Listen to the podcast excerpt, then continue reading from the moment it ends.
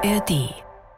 Du sag mal, Raul, gibt es eigentlich Fotos von dir, aktuelle Fotos, wo du ohne Rollstuhl zu sehen bist? Oder würdest du dir wünschen, wenn es mehr Fotos von dir gibt, wo du nicht im Rollstuhl sitzt? Das ist tatsächlich eine Frage, die ich mir öfter stelle. Es gibt Fotos von mir ohne Rollstuhl, aber ich möchte eigentlich, dass auf den Fotos immer ein Teil meines Rollstuhls zu sehen ist. Keine Ahnung, der Sitz oder der Joystick oder die Räder. Weil das ist ja irgendwie auch so ein bisschen ein Teil meiner Identität, dass ich nun mal im Rollstuhl sitze.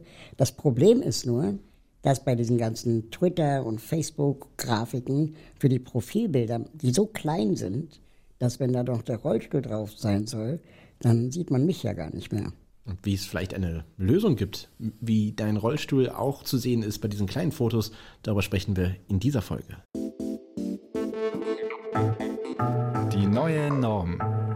Eine Sehbehinderung, ein Rollstuhl, eine chronische Erkrankung oder drei JournalistInnen. Jonas Kaper, Raul Krauthausen und Karina Sturm sprechen über Behinderung, Inklusion und Gesellschaft. Ein Podcast von Bayern 2. Herzlich willkommen zu Die Neue Norm, dem Podcast. Ein Bild sagt mehr als tausend Worte.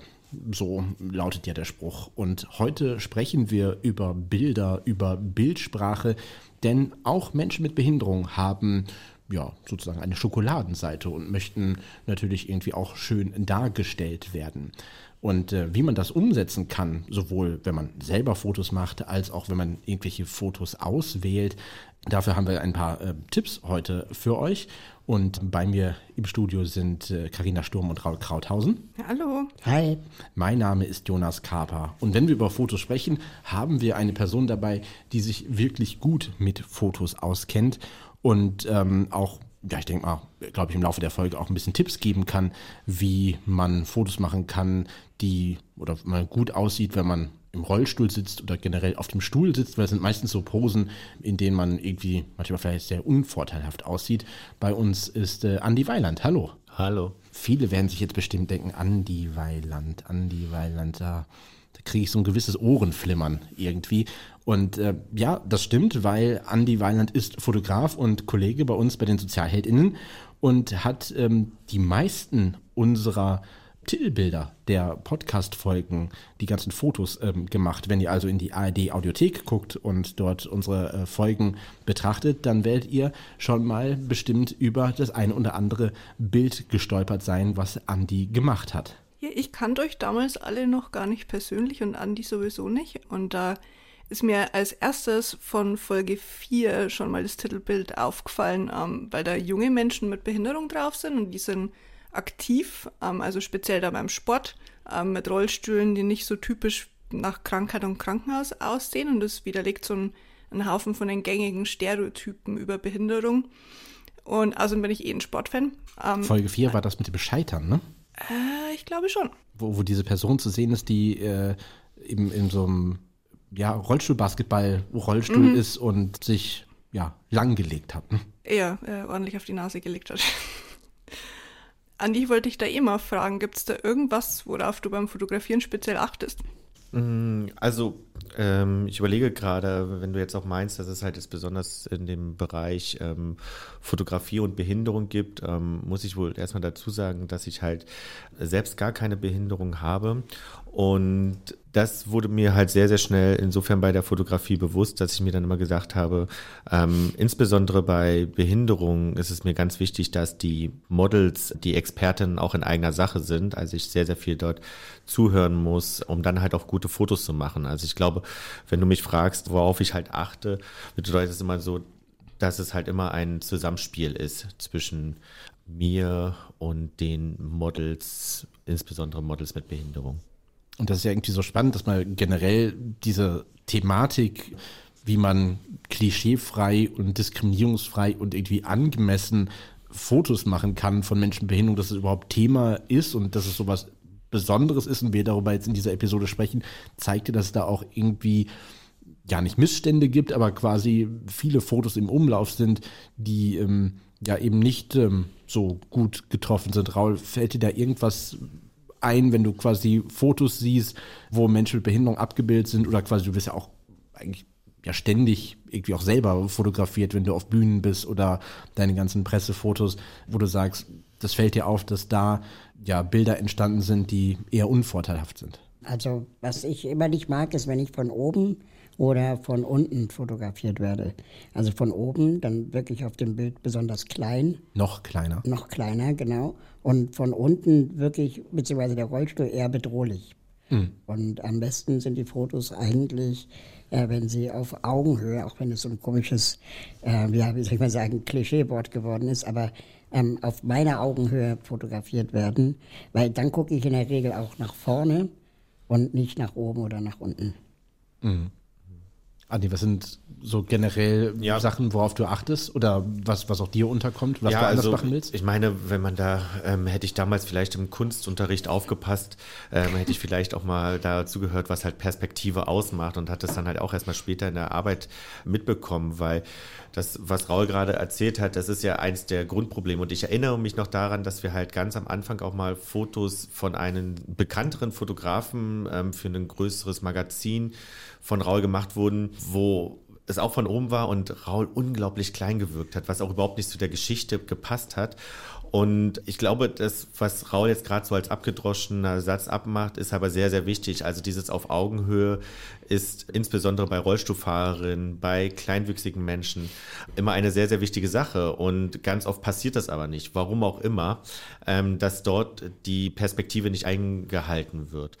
Und dann, was man glaube immer noch sieht, ist halt an verschiedenen Stellen, ist die Distanz. Also ich sehe sehr oft Bilder, die sehr, sehr weit weg aufgenommen wurden oder also das Gefühl hat, dass es halt keine Nähe gibt, wie man sie bei vielen anderen Bildern halt sieht.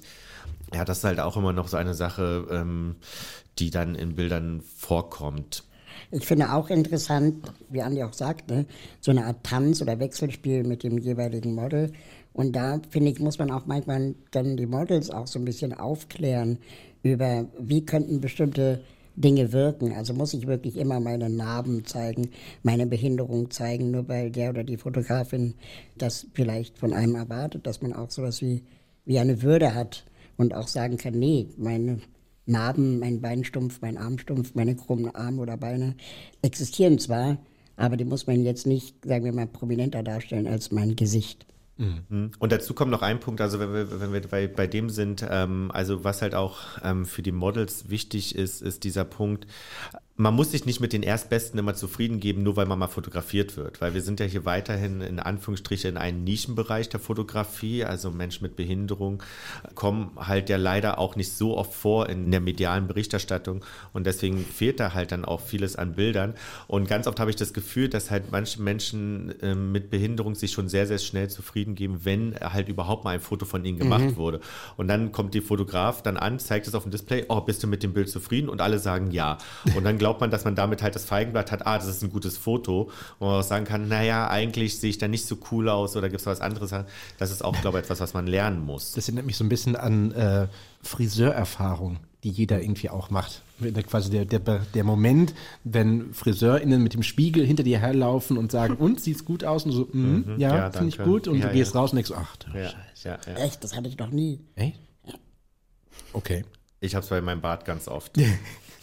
Carina, wie ist es bei dir? Ich meine, ähm, du bei hast ja quasi, Bart. bei deinem Bart, genau. Wie, wie, wie findest du es quasi authentisch zu fotografiert werden mit Bart oder ohne? Also ich, ich habe gerade nur wieder an meine, Experience, äh, meine Erfahrung mit äh, Andy gedacht, der mir, ich glaube, bestimmt 20 Mal eine Haarsträhne aus dem Gesicht gestrichen hat, bis ihm meine Positionen im Foto und meine Haare gefallen haben. Ähm, das war auch eine ganz andere Erfahrung, aber das waren die ersten Fotos, die mir von mir selber irgendwie gefallen haben seit Jahren. Mhm. Ähm, ja, aber unabhängig davon ist es, also ich habe ja eine unsichtbare Behinderung ähm, und ich weiß gar nicht, wie man die wirklich gut darstellen kann. So. Also man sieht sie halt per Definition nicht. Aber hat sich dein Umgang mit Fotografie irgendwie geändert, weil du ja quasi deine Behinderung auch im Laufe des Lebens erworben hast, wo du dann sagst, okay, früher hatte ich quasi keine Behinderung und es war quasi auch keine Behinderung sichtbar und da war mir dieses und jenes wichtig und jetzt habe ich eine Behinderung, sie ist zwar auch nicht sichtbar, also quasi von außen gesehen hat sich eigentlich nichts geändert, aber du hast einen anderen Umgang mit dem Thema Fotografie. Ja, ich mochte Bilder von mir ähm, einfach allgemein nicht mehr so gern danach, weil sich mein, ich glaube, meine ganze Körperwahrnehmung einfach verändert hat. Also ich habe mich selber einfach in meinem Körper nicht mehr so wohl gefühlt für eine lange Zeit und deswegen wollte ich mich eigentlich auch gar nicht so gern auf Bildern sehen. Deswegen war das äh, ganz toll, was Andi da mit mir veranstaltet hat. Ich habe äh, neulich einen Blogartikel gelesen, wo ähm, sich Leute mit, mit chronischen Erkrankungen, die aber eben eine unsichtbare Behinderung sind, darüber aufregen, dass immer dargestellt wird als eine Person, die müde und erschöpft ist. Mhm. Ähm, das ist, ich stelle mir aber, wie, wie du sagst, Karina, das auch gar nicht so einfach vor, eine unsichtbare Behinderung überhaupt darzustellen. Aber immer nur müde ist ja auch nicht wahr. Nee, ähm, ich habe tatsächlich zu dem Thema mit Becks Runge vom Bildungskollektiv Minzgespinst gesprochen. Minzgespinst ist eine Plattform für Sensibilisierung und Empowerment mit den Themenschwerpunkten Geschlechtergerechtigkeit und Inklusion. Und Becks meinte dazu, Autismus wird häufig mit Kindern dargestellt, die Puzzleteile in der Hand haben oder bei deren Bildern Puzzleteile irgendwie im Bild sind. Das andere wäre dann das Unendlichkeitszeichen, um zu zeigen, dass es ein Spektrum ist. Beide Varianten finde ich nicht gut. Autismus ist eine unsichtbare Behinderung, als dass Menschen nicht auf den ersten Blick sehen, dass Menschen autistisch sind aber Menschen im Bewegtbild in der Gesellschaft nehmen wahr, dass ich autistisch bin. Das heißt zum einen, dass ich mit anderen neurodivergenten Menschen eher klicke, aber es heißt auch, dass meine Schulzeit geprägt war von Mobbing, weil ich mich nicht den sozialen Normen unterwerfen konnte, die von mir erwartet wurden. Ich glaube, was ich möchte, ist eben eine Darstellungen von Menschen mit Stimming Toys, von Menschen mit Noise Cancelling Kopfhörern, von Menschen, die auch in einem geschlossenen Raum eine Sonnenbrille tragen, weil sie die Lichtreflexion damit besser ertragen können. Was ich möchte, sind Hilfsmittel, die uns im Alltag auch tatsächlich helfen und keine random Puzzleteile, die irgendjemand ästhetisch im Bild verteilt hat. Ich trage meinen Autismus, meine Hilfsmittel, meine Stimming Toys, meinen Gehörschutz, meinen Schmuck, meinen Stimming-Schmuck mit mir herum. Aber ich trage höchst selten random Puzzleteile mit mir herum. Und das zeigt ja irgendwie, also wie wichtig ist es irgendwie, authentische Bilder darzustellen und äh, so wie Bex es gerade gesagt hat, eben nicht eben jetzt etwas, irgendwelche Stereotype, die man vielleicht von außen betrachtet mit der Behinderung verbindet. Mhm. Aber zum Beispiel, jetzt Jonas Kapper, Frage an dich. Nadine Rockstein hat gerade einen Blogartikel geschrieben gehabt, wo sie sagt, warum werden blinde Menschen eigentlich immer mit Sonnenbrille dargestellt? Mhm. Ähm, wo ja nicht jeder blinde Mensch mit einer Sonnenbrille rumrennt. Das heißt, es gibt Blindheiten, die erfordern eine Sonnenbrille wegen der Lichtempfindlichkeit der, der, der Augen. Aber das Klischee, in einem Raum mit Sonnenbrille rumzurennen, ist gleich blind, ist ja auch nicht wahr. Hm. Ja, es gibt ja, sag ich mal, andere Merkzeichen. Also es ist ja dann auch sogar da kommt man sogar noch weg von der Fotografie und geht eher in den Bereich versicherungstechnisch. Also quasi als ich meinen Schwerbehindertenausweis bekommen habe, äh, wurde aufgrund des Grades der Behinderung mir geraten, Merkzeichen zu tragen. Heißt also quasi, das sei denn, obwohl ich quasi eine Sehbehinderung habe und nicht blind bin, wäre es dann quasi vielleicht die gelbe Armbinde mit den drei Punkten oder das gibt es ja auch als Button oder eben auch ein Langstock, der anderen ähm, Personen im, im Umfeld signalisiert, okay, die Person hat eine Sehbehinderung, weil es eben eine unsichtbare Behinderung in dem Fall ist und das dann auch nochmal insbesondere im Straßenverkehr nochmal eine gewisse Aufmerksamkeit generiert. Aber klar, natürlich ist da auch Blindheit, Sehbehinderung sehr, sehr, sehr, sehr vielfältig. Ich würde gerne bei den ganzen Sachen halt einen Moment halt oder ein bisschen früher beginnen. Und zwar ist halt natürlich eine große Herausforderung das Problem. Am Anfang ist halt immer die Planung von einem Foto. Also es ist ja meistens so, dass es halt einen Auftraggeber gibt, eine Auftraggeberin, eine Agentur, die Vorstellung haben von einem Bild. Und meistens sind halt in diesem Prozess noch keine Menschen mit Behinderung beteiligt. Und dann wird halt die Assoziationsmaschine angeworfen. Es wird vielleicht auch nach Bildern gegoogelt, die es dann halt in dem Bereich Autismus oder Blindheit gibt. Und dann wird gesagt, ah ja, stimmt, wir brauchen halt auch dieses Bild, weil man ja halt auch immer die Zuseherin halt ähm, unterschätzt in dem, was sie halt glauben, was sie halt als Bild verstehen könnten und dann sagt, oh ja, wenn wir Blindheit darstellen, dann muss das so einfach wie möglich dargestellt werden. Und dann erst später kommen halt vielleicht nach diesem Auftrag halt die Fotografinnen dazu oder sie machen das halt schon selber so und haben dann eine Vermutung davon, was richtig ist. Deswegen gebe ich immer am Anfang erstmal den ersten Tipp an alle, die sich mit Fotos beschäftigen, wenn es halt um Behinderung geht. Die erste Assoziation, die euch zu einer bestimmten Behinderung einfällt, verwerft die bitte und sucht halt weiter, weil es ist halt dann diese ähm, drei Punkte auf gelbem Hintergrund und so weiter. Ganz oft hilft es mir dann einfach, wenn ich dann auf die Models treffe, die ja in unseren Fällen immer eine echte, also wirklich auch die Behinderung habe, einfach zu mal zu schauen, mit was für Hilfsmitteln kommt sie halt an, was benutzen sie. Und zum Beispiel bei dem, was gerade von Bex erzählt wurde, ähm, genauso einen Fall hatte ich mal in einem Fotoshooting, dass ich halt ein Mädchen, was im Spektrum lebt, fotografiert habe im Schulkontext und ich habe gesehen, dass sie hinten auf ihr Tablet diese Bubbles drauf hat, diese Nupsis, die man immer so eindrücken kann und mhm. dann gehen die wieder halt raus. Und dann habe ich gedacht, ah cool, ja, lass uns die dann wir ein bisschen mehr in die Szene setzen, weil ich kann es sonst an dir nicht sehen. Entweder wird das Bild super klischeehaft, weil du halt vielleicht nicht komplett direkt in die Kamera gucken kannst, oder ich versuche es über dieses Hilfsmittel zu machen. Und das habe ich ganz oft blinde Menschen, insbesondere jüngere blinde Menschen, die halt dieses Merkmal nicht tragen, schaue ich dann, okay, was tragen sie dann? Und dann ist es vielleicht in Anführungsstrichen nur der Langstock und nicht die Brille und das Merkmal. Mhm. Was ich bei deinen Bildern, das ist voll die Lobhudelei hier, aber was ich bei deinen Bildern ja, ganz, ganz, ja, ganz schön finde, ähm, ist, dass diese Menschen, die du fotografierst, auch immer in Aktion sind, mhm. etwas zu machen, das nicht zwangsläufig mit der Behinderung zu tun haben muss. Also beim Tischlern oder im Kino, äh, mit Freunden, auf einer Party. Und äh, so wie eben nicht behinderte Menschen ja auch das Leben verbringen. Mhm. Ähm, es ist ja nicht so, dass behinderte Menschen nur mit dem Thema Behinderung zu tun haben. Mhm. Ja, genau, das ist ähm, einer der Punkte, der sehr, sehr wichtig ist. Ähm, mir wurde halt auch ab und zu halt, wurde mal gesagt, so, oder darum gebeten, Andi, kannst du mal nicht noch mehr Bilder machen von Menschen, die vor, also Rollstuhlfahrer, die vor Stufen stehen oder vor kaputten Aufzügen. und wo ich mir dann immer gesagt habe, ja, die Barrieren, das ist ein kleiner Teil, aber das ist vielleicht auch einer der wenigen Teile, die schon einigermaßen abgebildet sind.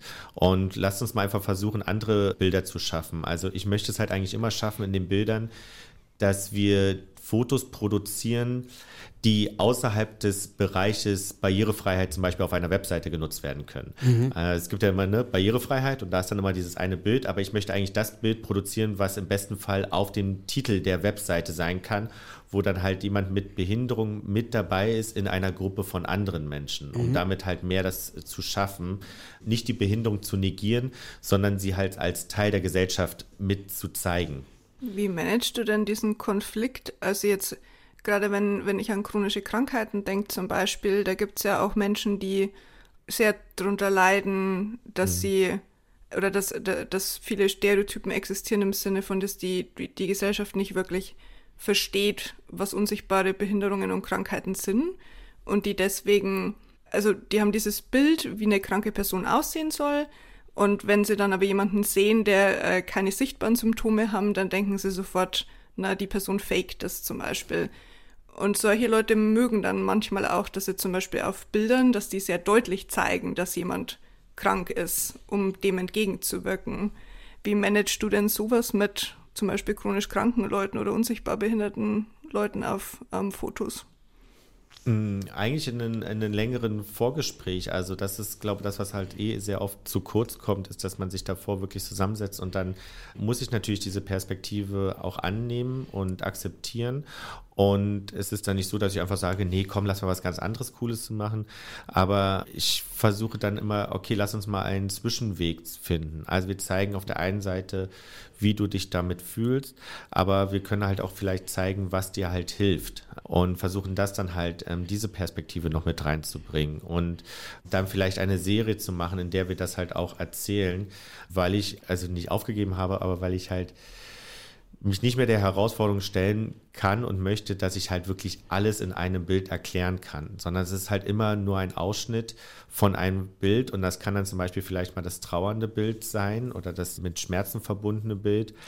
aber es kann vielleicht auch das Hilfsmittel sein. Oder es kann halt das nächste Bild sein, was ein Porträt ist, um somit das halt abzuzeigen und dann halt eher zu sagen, dass wir im redaktionellen Kontext äh, mit Bildunterschriften arbeiten müssen und dass wir das auch nicht die ganze Verantwortung nur jetzt dem Bild überlassen können, ah, das muss jetzt alles zu einer Krankheit oder zu einer Behinderung erklären, sondern es muss dann natürlich auch die Journalistinnen, die Bildredakteurinnen müssen dann halt das perfekte Bild auswählen, was dann im Artikel halt auch gut wirkt. Ich habe dazu auch noch äh, Ash befragt und zwar ähm, Ash bezeichnet sich selber als Queer Transcript mit MECFS, das ist eine neuroimmunologische Erkrankung und klärt unter dem Namen Education auf Instagram über Diskriminierung von mehrfach marginalisierten Gruppen auf. Und Ash meint dazu, dass MECFS oft durch Menschen dargestellt wird, die sich an den Kopf fassen, nehme ich auch so wahr. Das finde ich grundsätzlich erstmal gar nicht so problematisch, weil MECFS ja eine Erkrankung ist, die mit unterschiedlichsten neurologischen und kognitiven Beschwerden einhergeht. Symptome wie Wortfindungsstörungen, Gleichgewichtsprobleme oder Brain Fog, also eine Art Benebeltsein, lassen sich ja wirklich schwer visualisieren. Den Griff an die Stirn finde ich deswegen sogar naheliegend. Allerdings sitzen die größtenteils oder sogar ausschließlich weißen Personen, mit denen Artikel bei MECFS im deutschen Sprachraum häufig bebildert werden, oft in formeller Kleidung an Schreibtischen vor Laptops. Das ist als Darstellung einer Erkrankung, die bei ungefähr 60 Prozent der Erkrankten zur Erwerbsunfähigkeit und häufig längerfristig auch zur Armut führt, nicht sehr angemessen. Und es trägt auch zur Verharmlosung der Erkrankung in der allgemeinen Wahrnehmung bei. Die meisten Menschen, die länger auf Bildschirme schauen oder an Bildschirmen arbeiten, müssen ja zwischendurch irgendwann mal Pausen machen, die Augen kurz ausruhen, vielleicht ein Glas Wasser trinken und kurz an die frische Luft, um sich dann halt wieder ein bisschen besser konzentrieren zu können. Deswegen gehe ich davon aus, dass chronisch gesunde Leute ohne Behinderung, die solche Schreibtischfotos sehen, diese Bilder eher auf der Basis ihrer eigenen Lebensrealität interpretieren. Und da liegt dann die sicher häufig unbewusste, aber durchaus meiner Vermutung nach stattfindende Schlussfolgerung nahe, dass es sich bei der tatsächlich schweren Erkrankung MECFS um ein vernachlässigbares Problem handelt. Was ich mir aber auf jeden Fall wünschen würde, wäre, mehr junge Menschen mit Rollatoren und Gehstöcken zu sehen die gelten irgendwie so als Hilfsmittel für ältere Leute. Und das hat es für mich auch vor einigen Jahren richtig schwer gemacht, anzufangen, meinen Rollator zu nutzen, obwohl ich den wirklich dringend gebraucht habe. Inzwischen habe ich schon meinen dritten Rollator und kann immer noch an einer Hand abzählen, wie oft ich andere junge Leute mit Rollator gesehen habe.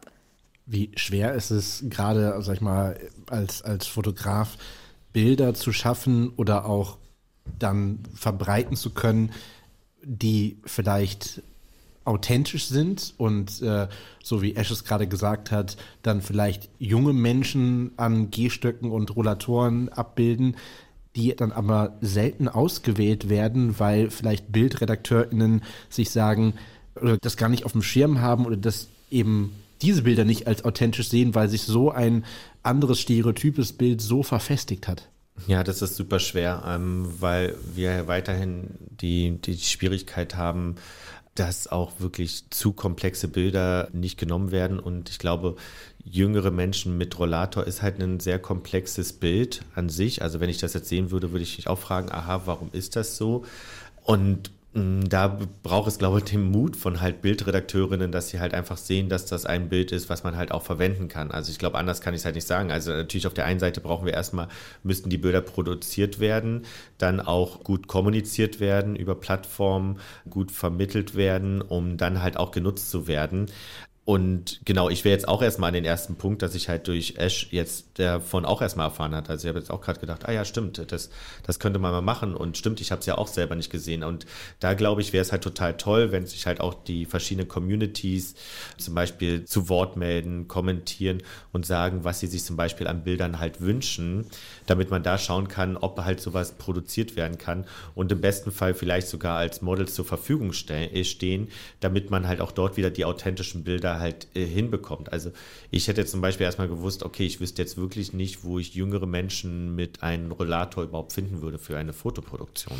Mhm. Und dann kommt man ja häufig auch in die Situation rein, dass dann eben, weil man vielleicht als Fotograf solche Ideen hat und sagt, okay, ich könnte mir vorstellen, ich brauche, wie gesagt, eine, eine junge Person, die im, im Rollstuhl sitzt oder einen Rollator nutzt oder einen Gehstock hat, ich habe hier vielleicht eine junge Person, die sogar fotografieren würde, Mhm. die sieht auch vielleicht gut aus und die wird das auch mitmachen. Die hat aber gar keinen Rollator und dann gehe ich irgendwie in ein Sanitätshaus oder ins Altenheim nebenan, Mhm.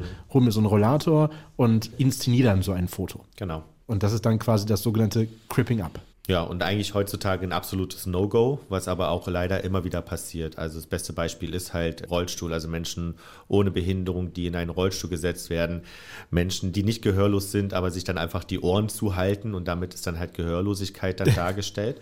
Genau Ähm, das Gleiche. Ja. Ja, genau. Also das passiert leider immer noch sehr oft. Und da können wir halt einfach nur sagen, okay, das geht halt nicht. Also entweder hast du das Model und kannst es halt machen oder du musst entweder weiter suchen oder du musst dir was anderes ausdenken. Also ich glaube, da sollten wir halt wirklich und wir zum Beispiel in unserer Arbeit ja ähm, sind ja da auch sehr radikal geworden, oder was heißt radikal, aber sehr dogmatisch geworden, dass wir sagen, also wenn du halt nicht die Behinderung hast, wenn du zum Beispiel nicht auf den Rollstuhl angewiesen bist, dann werden wir dich nicht in einen Rollstuhl setzen, damit du es halt mal darstellst. Und das ist auch bei anderen Produktionen, bei denen ich halt so bin oder wenn ich halt angefragt werde und dann, ja, wir könnten das und das Fotoshooting machen und dann die erste vorsichtige Nachfrage, ja, aber haben wir dann auch wirklich die Models, die im Rollstuhl sitzen, da vor Ort und dann erst wenn dann Ja kommt, dann mache ich zum Beispiel erst die Fotos, weil sonst gehe ich da gar nicht mehr hin. Interessant ist ja auch, dass diese nicht behinderten Models, die man dann in den Rollstuhl setzt, dass die Leute total vergessen, dass die Rollstühle oft überhaupt nicht angepasst sind an die Person und man das einfach sieht. Und das ist nicht irgendwie so ein Profiblick oder so, sondern man sieht einfach, dass der Rollstuhl im Sanitätshaus geliehen wurde, weil das halt so ein Flughafenrollstuhl ist, der einfach da rumsteht und nicht ähm, wirklich etwas ist, wo, den du gerne benutzen würdest, wenn du ihn dein Leben lang brauchst. Und generell auch so, dass ja Behinderung gehört zur eigenen Identität, genauso wie Herkunft, Geschlecht, Hautfarbe. Und wenn ich ein Fotoshooting mache, wo ich sage, ich möchte irgendwie eine Frau fotografieren, ich habe aber keine Frau da, dann nehme ich auch nicht den nächstbesten Mann, der sich dann irgendwie verkleidet und eine Frau darstellt. Oder Blackfacing ist ja auch ein absolutes No-Go und in die gleiche Schublade, wenn auch unter einer anderen, sag ich mal, geschichtlichen, anderen geschichtlicher Hintergrund, fällt eben auch Cripping Up. Ja, das Problem ist halt nur, ähm, und das, ähm, das ist leider immer bei Fotoshootings so, dass es dort ähm, am Set ähm, oder wo man die Fotos auch macht, halt immer sehr, sehr schnell ein Machtverhältnis entsteht. Und zwar ein Machtverhältnis zwischen den Auftraggeber und dem Fotografen gegenüber von Models. Und Models halt glauben, dass sie nicht an dem Prozess beteiligt werden dürfen sondern sie machen einfach das, was es will. Ne? Eins, wie ich auch mal sage, menschenverachtendsten Serienformate, was es dazu gibt, ist halt Next Top Model, Jeremy's Next Top Model, weil da wird gesagt, wenn du eine Wurst spielen musst, dann spiel eine Wurst. Und Sei mal sexy. Genau, sei mal sexy und bitte mach das halt, mach bitte den Kunden glücklich. Und äh, mit diesem Machtverhältnis wachsen wir auf. Das fängt schon immer damit an, dass halt die Mama sagt, lächel doch mal für das Foto für Oma und Opa, bis hin zu ähm, Fotoproduktion. Das heißt, den Models mache ich da manchmal schon gar keinen Vorwurf, wenn sie ges- in den Rollstuhl gesetzt werden.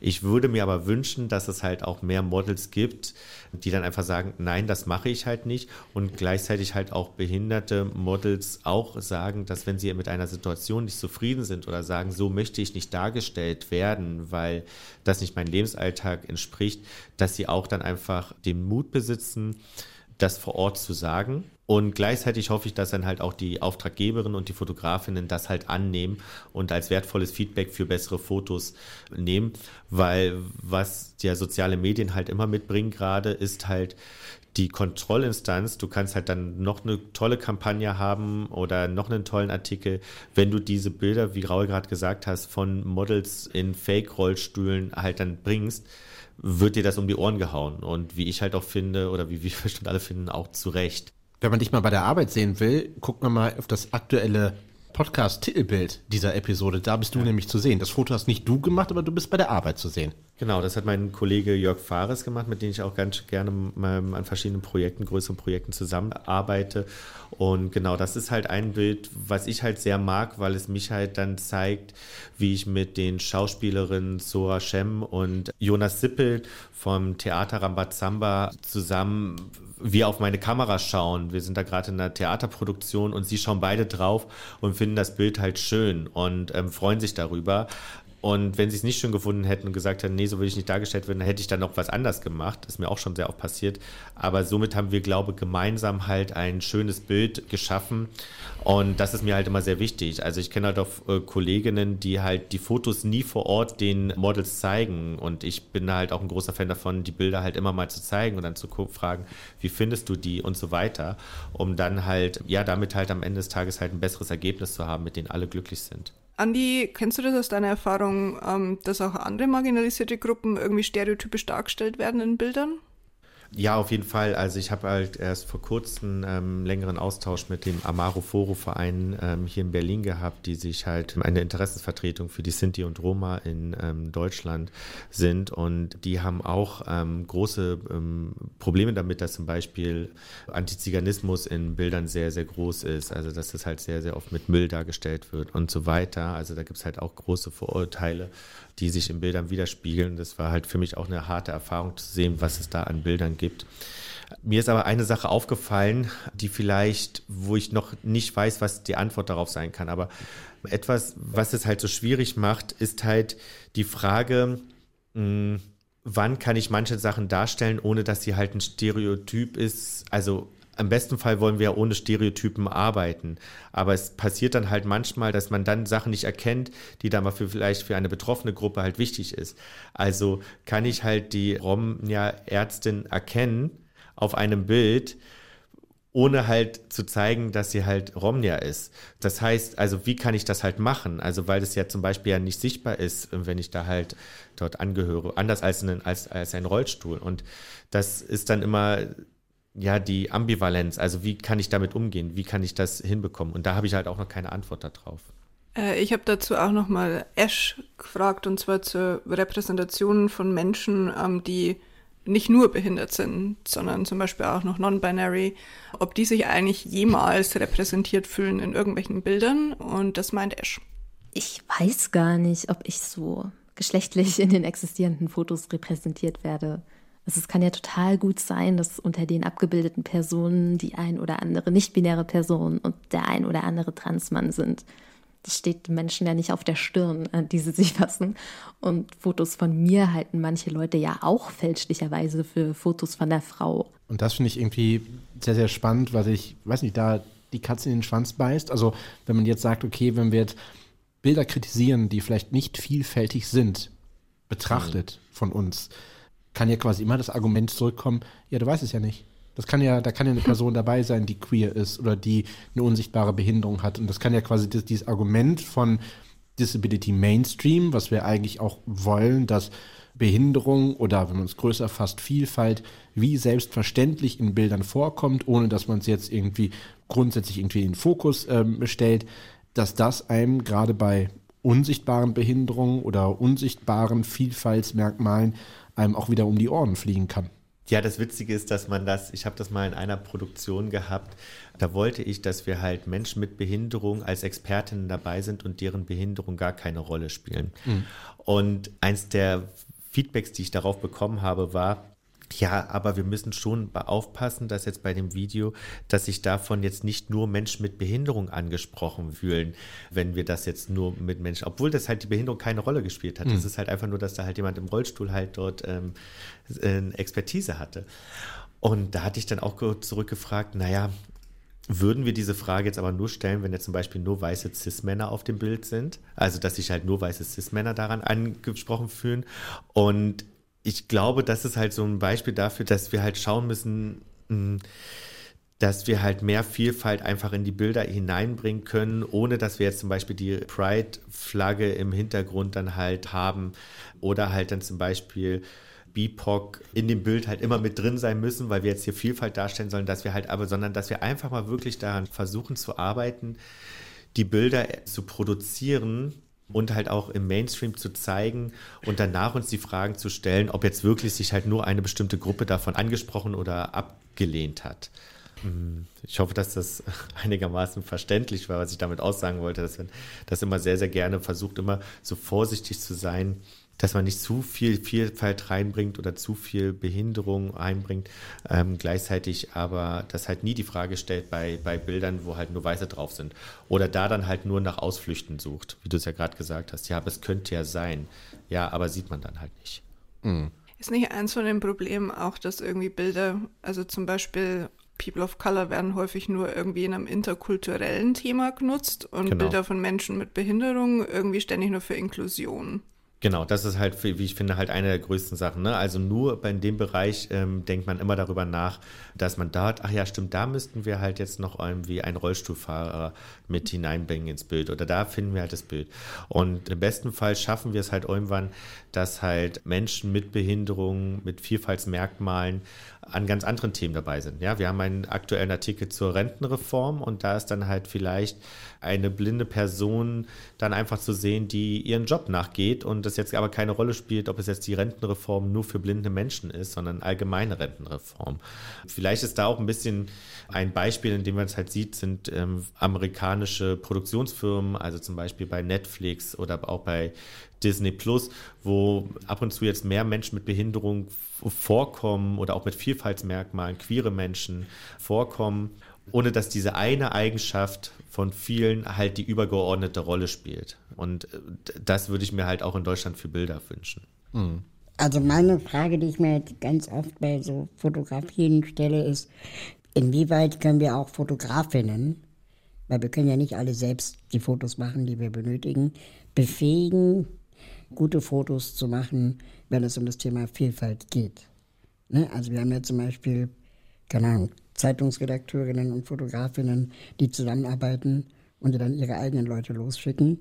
Und wir können ja nicht ständig Andi Weiland beauftragen, äh, um bessere Bilder hinzukriegen. Also wie kriegen wir das Thema authentische Darstellung in den Mainstream tatsächlich rein, in die großen Medien, Zeitungen, Online-Magazine?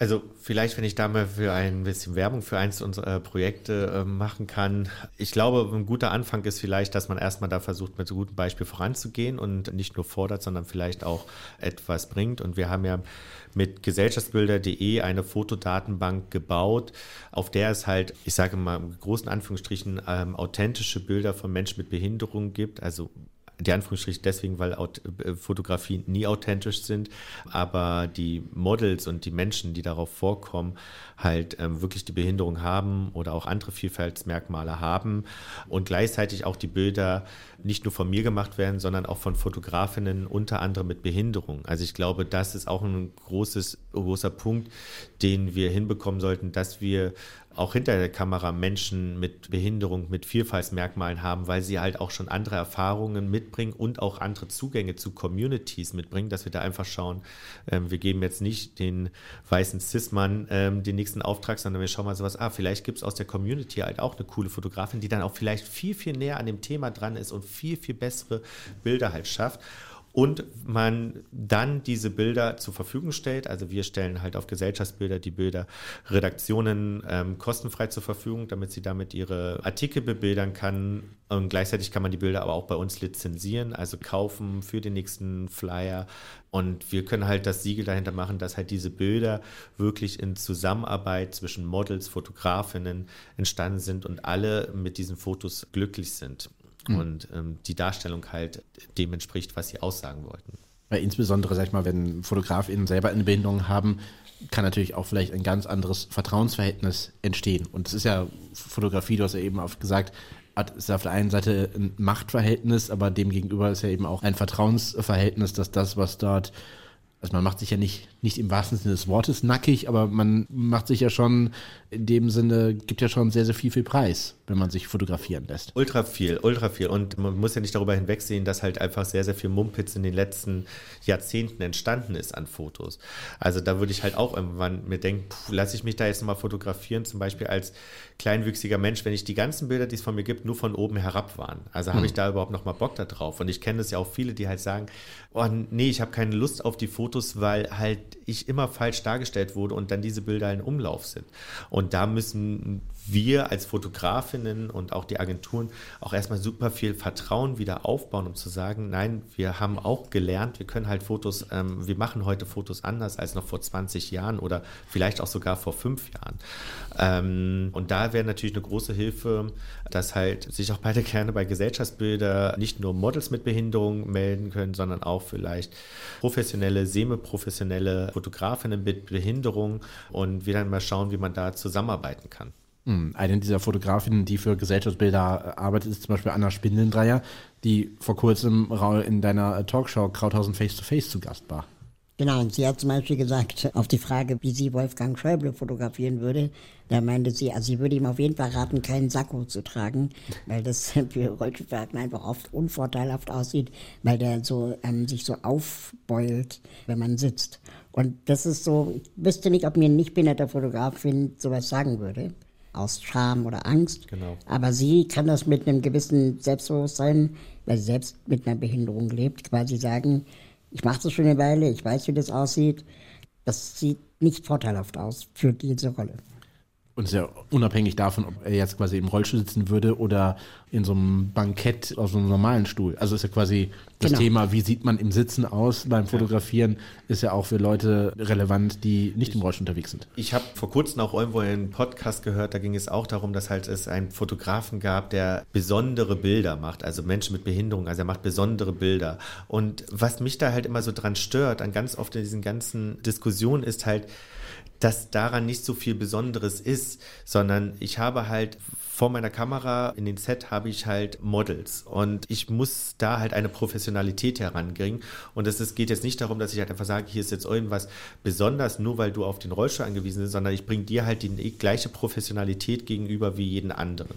Es kann halt sein, dass manchmal halt ähm, Sachen anders geplant werden muss. Ne? Man muss ein Studio finden, was zum Beispiel rollstuhlgerecht ist oder die Kommunikation muss ein bisschen anders laufen. Aber es ist nicht viel Besonderes dabei, wenn ich meinen Job professionell mache. Genauso wie Anna Spindelndreier das halt macht.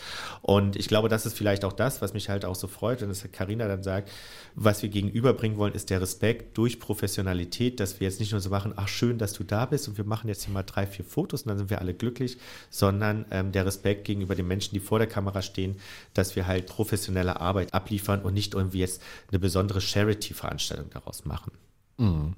Du hast ja gerade gesagt, wenn wir jahrelang, jahrzehntelang Menschen mit Behinderung von oben herab fotografieren oder bestimmte Stereotype permanent reproduzieren, dann kommt ja jetzt das ganz neue Phänomen, dass er mit diesen Fotos die KI quasi auch, ja, wie soll ich mal sagen, gefüttert wurde. Mhm. Und wenn man jetzt Bildgeneratorinnen Bildgeneratoren fragt, also mach mir mal bitte, keine Ahnung, ein Basketball spielendes Mädchen von der Skyline von Berlin, der Rollstuhl auf jeden Fall immer altmodisch aussieht.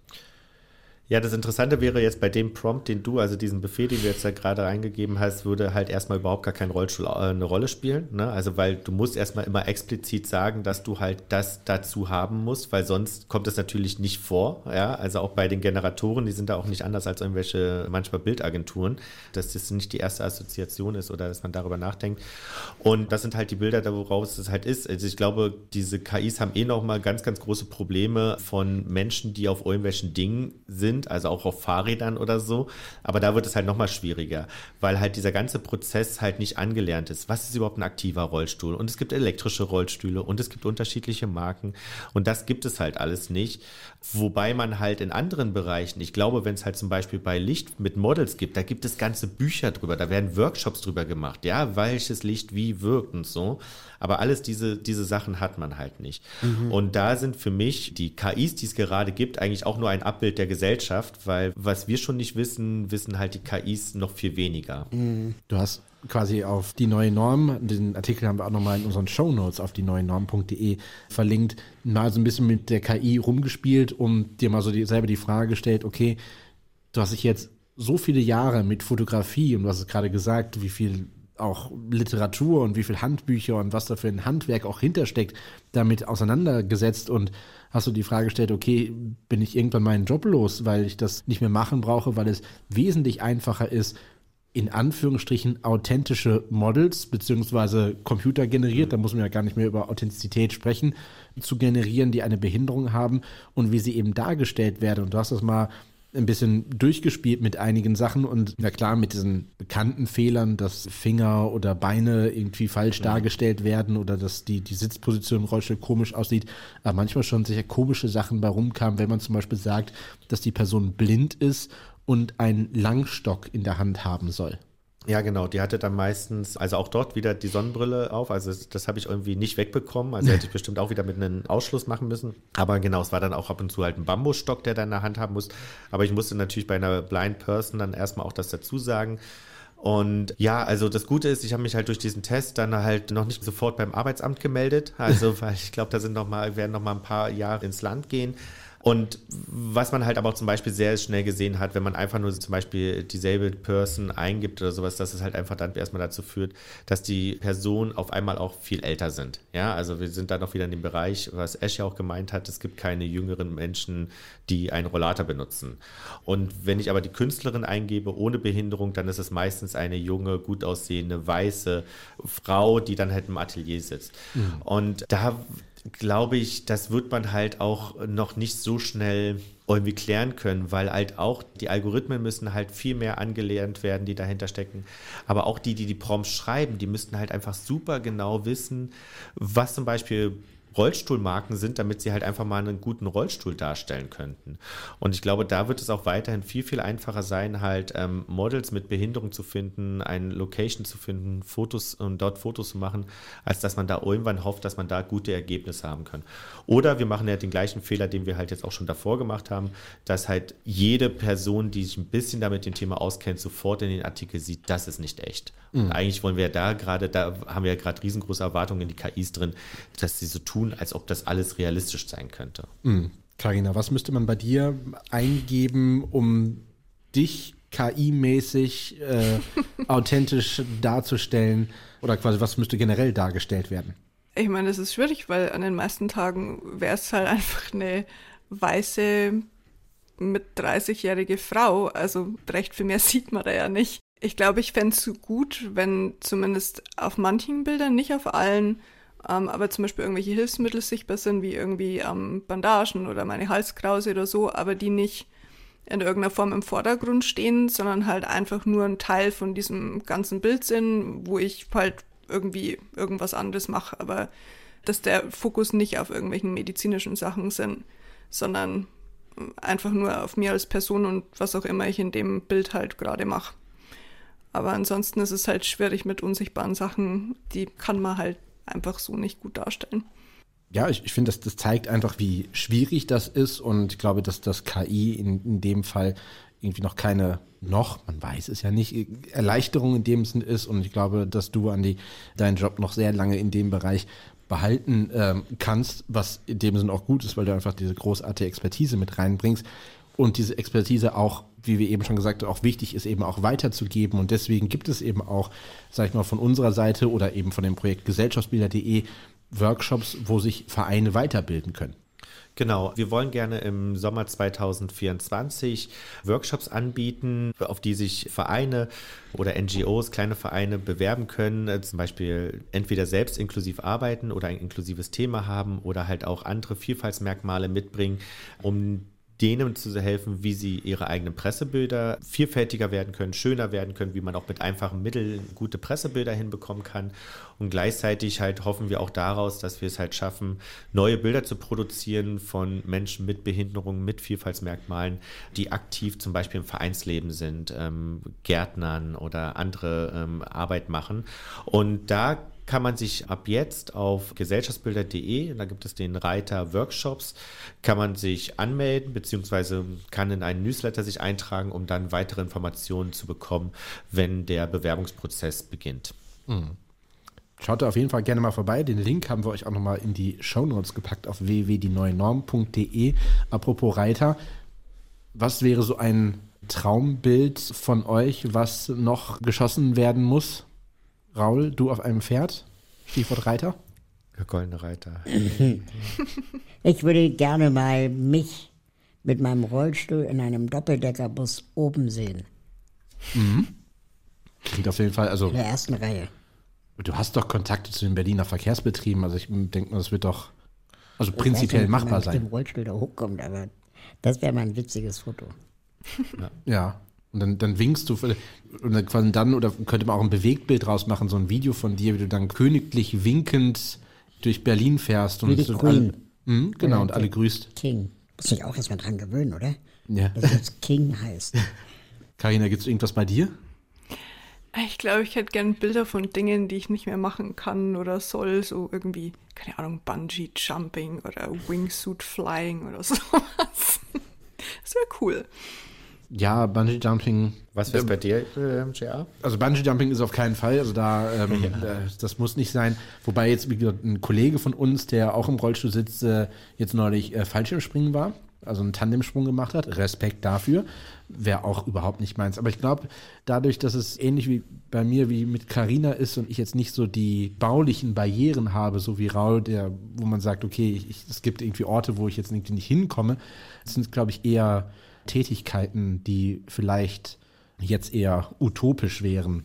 Ich als Fußballspieler im ausverkauften Berliner Olympiastadion mitten auf dem Platz. Also, Ja, ich glaube, es kommt ähm, auf dem Verein an. Also vielleicht ähm, wirst du da von Hertha noch irgendwann verpflichtet. Ähm, aktuell wäre ich sogar vielleicht eine Verstärkung. ja, genau.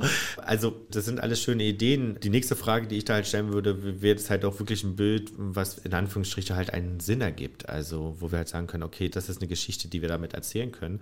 Aber natürlich wären da manchmal Sachen auch machbar und vielleicht auch mit der KI, die uns dann das Olympiastadion dort halt hinbringt. Was aber natürlich toll wäre, wenn das halt zum Beispiel bei Raul dann nicht nur eine einmalige Sache für das Foto wäre, sondern halt ein Standard. Also mir wäre es, glaube ich, lieb, diese Bilder dann zu produzieren, wenn sie halt wirklich für alle Menschen zugänglich sind oder für alle Menschen gemacht werden können und nicht nur für Raul, der da am größten Aufwand da hinaufgehoben würde. Dann, glaube ich, wäre ich halt gerne als Fotograf dabei. Genau, wenn es das Pressebild wäre der Berliner Verkehrsbetriebe, um anzukündigen, hey, unsere Busse sind jetzt voll und vollumfänglich barrierefrei und auch RollstuhlfahrerInnen können im Doppelbleckerbus in der ersten Reihe sitzen und königlich durch Berlin oder durch alle anderen Großstädte in Deutschland cruisen. Das wäre auf jeden Fall etwas, wo wir hinwollen würden. Vielleicht treffen wir uns in fünf oder zehn, je nachdem, äh, wie, wie schnell sowas umgesetzt wird, Jahren wieder und reden darüber. Und im besten Fall ist die KI dann noch nicht so weit, dass du auch weiterhin solche wunderbaren Bilder machen kannst. Vielen Dank, Andi, dass du da warst und äh, deine Expertise uns näher gebracht hast. Wie gesagt, alle weiteren Informationen findet ihr auf www.dieneuenorm.de. Und äh, wir freuen uns, wenn ihr beim nächsten Mal auch wieder mit dabei seid. Tschüss. Tschüss. Tschüss. Tschüss. Jetzt habe ich noch einen Tipp für euch. Nächste Woche Donnerstag, also am 30. November, kommt eine neue Staffel vom Inklusionsformat Selbstbestimmt in die ARD-Mediathek. In der Folge Neu anfangen, aber wie, trifft der ehemalige Para-Speerwurf-Weltmeister Matthias Mester eine dreifache Mutter, die nach einer schweren Krebserkrankung sowohl einen privaten als auch einen beruflichen Neustart gewagt hat. Außerdem wird die Geschichte von Michel Malon erzählt. Der ehemalige Bundeswehrsoldat erlitt beim Spielen mit seinen Kindern eine inkomplette Querschnittslähmung und musste fortan sein bisheriges Leben auf den Kopf stellen. In der Folge mit dem Titel Selbstoptimierung geht da noch was? stellt die einarmige Influencerin Gina Rühl unter anderem den Trend des Biohackings vor. Klingt spannend? Beide Folgen könnt ihr dann ab dem 30. November in der ARD Mediathek schauen. Den Link dorthin und zu allen älteren Selbstbestimmt-Folgen findet ihr in unseren Show Notes.